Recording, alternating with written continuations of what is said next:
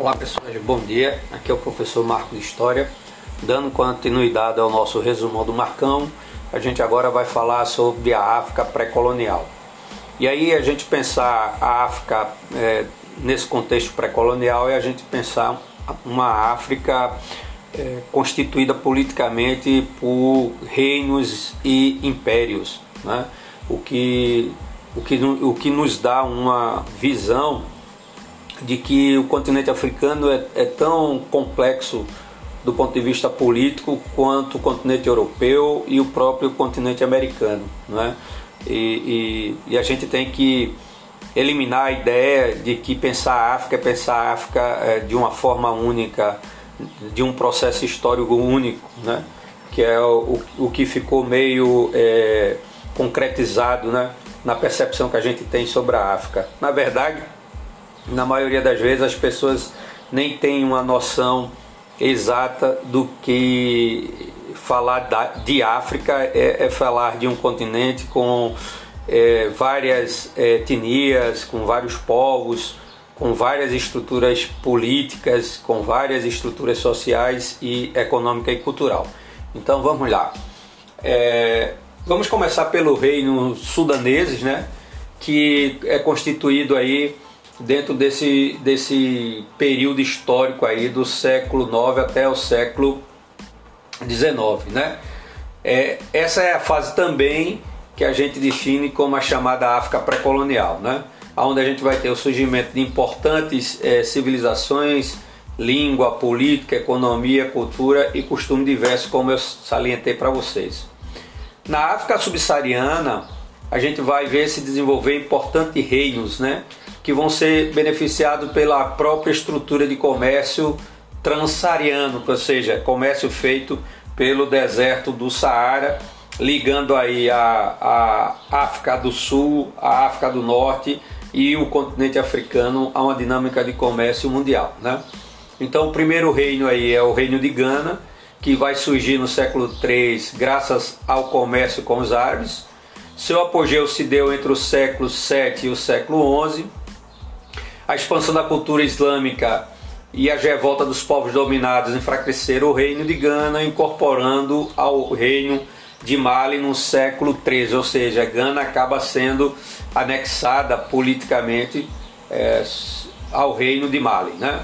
O reino de Mali desenvolveu-se entre o século XIII e século XVI, constituiu-se no principal centro cultural da África subsaariana, e em especial a cidade de Timbuktu com universidades, bibliotecas e magnífica mesquita. E aí vocês já podem perceber, com a análise inicial que a gente faz, desses dois reinos, o de Gana e o de Mali, a gente já percebe aí aqueles elementos que eu sinalizei para vocês de, de, riqueza cultural e de, de, estrutura política, né? Depois vem os reinos iurubais, né? Yorubá é povo, são povos de língua e cultura semelhantes que ocupavam a região atual da Nigéria e do Benin.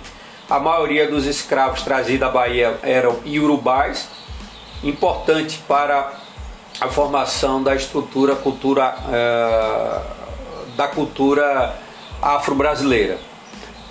Entre as sociedades dos povos iorubá destacamos as cidades-estados de e fé, cidade-estado, eu penso que vocês já dominam esse conceito, essa ideia, são cidades é, constituídas de autonomia política é, entre elas, né? por isso que elas têm essa, essa nomenclatura de cidades-estado. Né?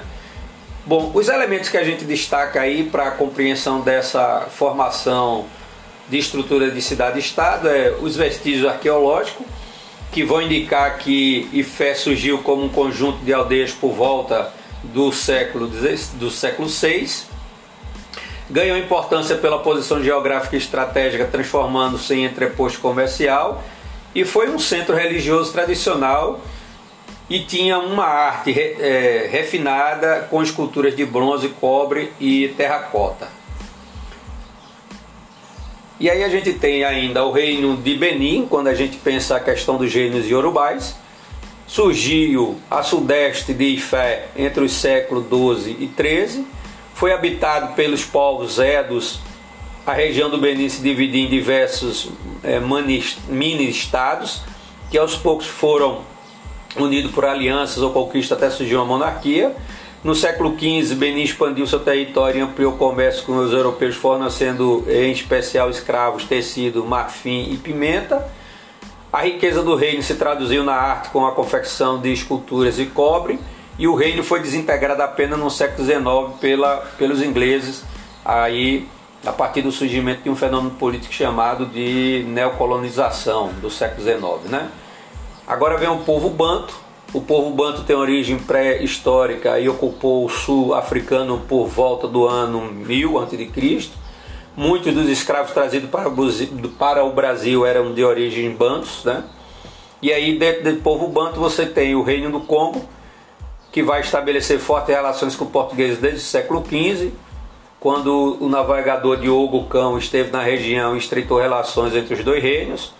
Portugal passou a influenciar o Manicongo nome dado ao rei do Congo, e manteve o comércio ativo com o reino congolês. Os portugueses converteram o Manicongo ao cristianismo e o Congo se tornou um reino cristão e expandiu a nova fé por outras partes da África. Na segunda metade do século XVI, a relação entre Portugal e Congo entraram em declínio. Bom, pessoal, é basicamente isso que vocês precisam é, dominar quando a gente pensa a África. E aí a dica é sempre é, pensar a África numa conjuntura de, de estruturas né, políticas e de estruturas é, econômicas e principalmente cultural, né?